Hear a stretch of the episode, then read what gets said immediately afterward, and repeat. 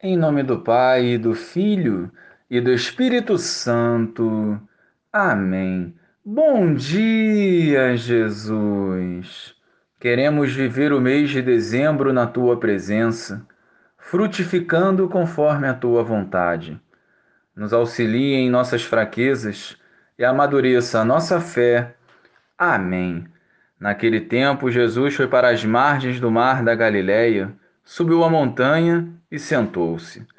Numerosas multidões aproximaram-se dele, levando consigo coxos, aleijados, cegos, mudos e muitos outros doentes. Então os colocaram aos pés de Jesus e ele os curou. O povo ficou admirado quando viu os mudos falando, os aleijados sendo curados, os coxos andando e os cegos enxergando e glorificaram o Deus de Israel. Jesus chamou seus discípulos e disse: Tenho compaixão da multidão, porque já faz três dias que está comigo e nada tem para comer. Não quero mandá-los embora com fome, para que não desmaiem pelo caminho.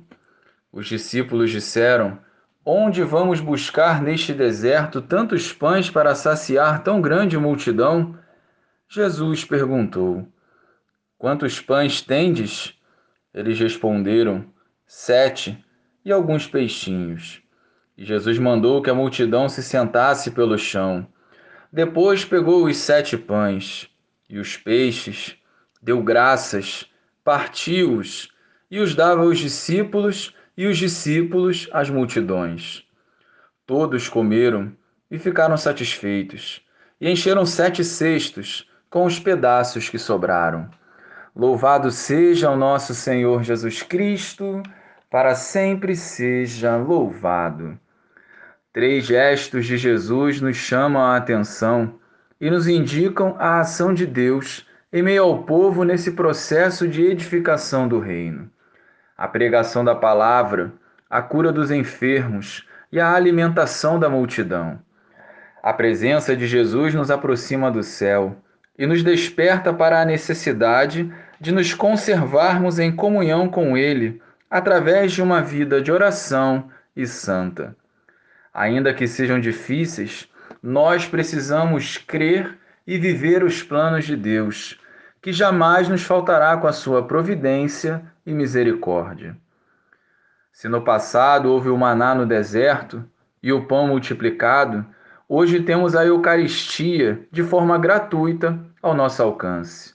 É o corpo de Cristo multiplicado pelo mundo que fortalece e encoraja o povo de Deus a perseverar. O Senhor não nos desampara, se oferece a cada um de nós num gesto de amor que visa nos santificar e salvar. O pão multiplicado ainda sobrou, nos revelando que as bênçãos de Deus são incontáveis para aqueles que vivem retamente os seus desígnios. Confiemos em Deus e façamos com humildade a nossa parte. Glória ao Pai, ao Filho e ao Espírito Santo, como era no princípio, agora e sempre. Amém.